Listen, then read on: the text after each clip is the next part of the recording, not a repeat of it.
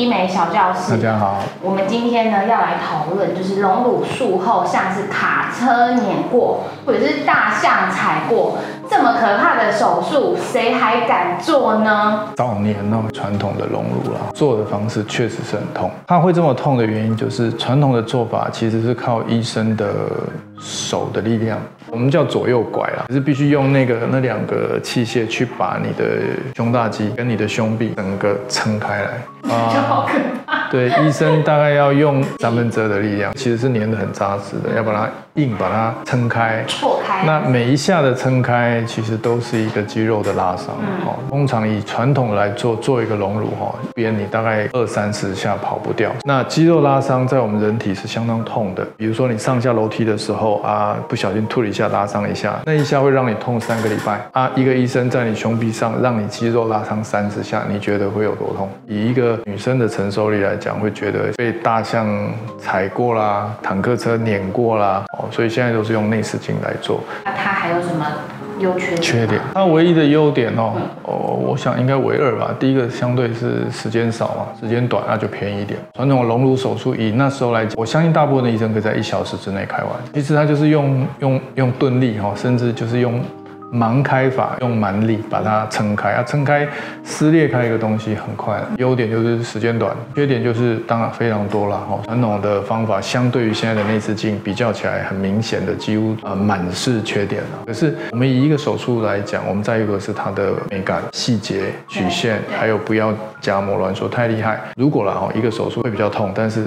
它的结果什么任何点都比较好，是完美。那我觉得这个痛就耐那个痛吧。对了，那两个礼拜也就多吃止痛药或怎么样照顾。但是不是哦？内视镜它其实赢的是它后面的状态哦，包括夹膜挛缩率也会相对少非常多哦，因为它的创伤小，出血肿恢复都会好非常的多哦。所以以内视镜来说，不管用任何角度来讲，都是完胜传统的手法。就会比较不痛？传统的隆乳手术，其实医生不需要看到你手术的焦点，就是用力把它撑开就对了。但是以内视镜来说，你必须一点一滴的慢慢前进。对。它的创伤是很小的，而不是用啊钝力或盲开法整个把它撕裂开来。这两个差别就是一个是精致的。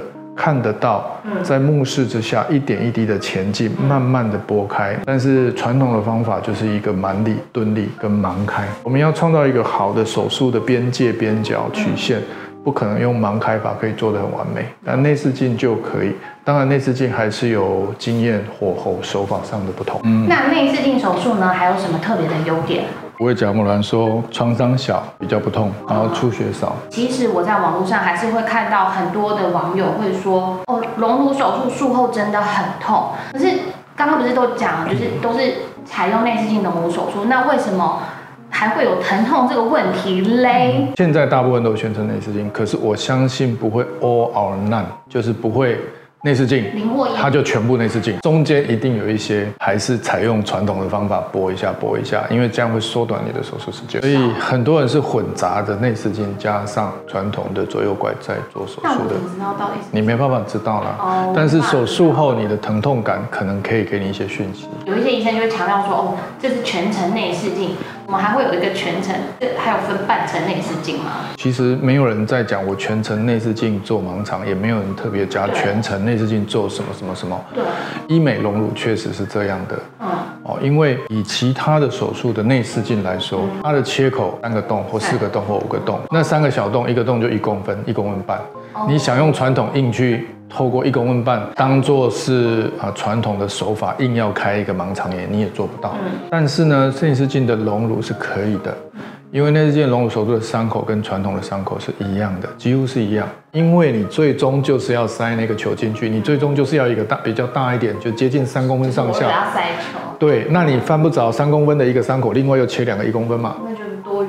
是啊，所以就一个伤口，既然这个伤口就符合传统的大小，他就用左右拐进去把它吐一吐，你就几乎省了一半的时间嘛。变成真的全程在做的，你要有一点画蛇添足去说，我的内视镜叫做全程内视镜。王师，你可以大概讲一下，说如果我今天拿了一个内视镜手术，我为什么就是不一定会跟别人一样，我可以做出一个很好的胸型？我想一个隆乳手术，它是讲究初阶段的创伤小，以至于疼痛少；中阶段的它至少不会出血，对不对？至少呃它的夹膜挛缩是偏向小的。第三就是最后的美感，火候不够或经验不够的，或者思考不够的，或者耐心不够的，哦，我想就会。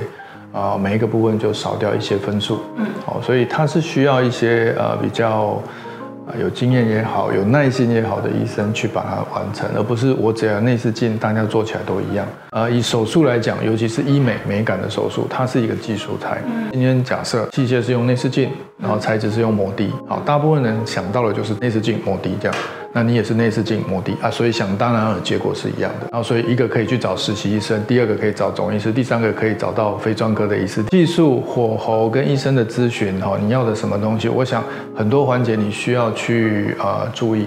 好，那一个有经验、有火候的医生，应该可以帮你大部分的呃状况。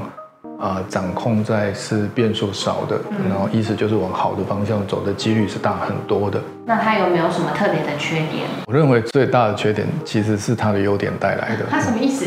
它的优点是不痛。我们大部分的人是用自己身体痛不痛来判断我严不严重。我们用内视镜做微创来把这个胸型曲线整个打开。对。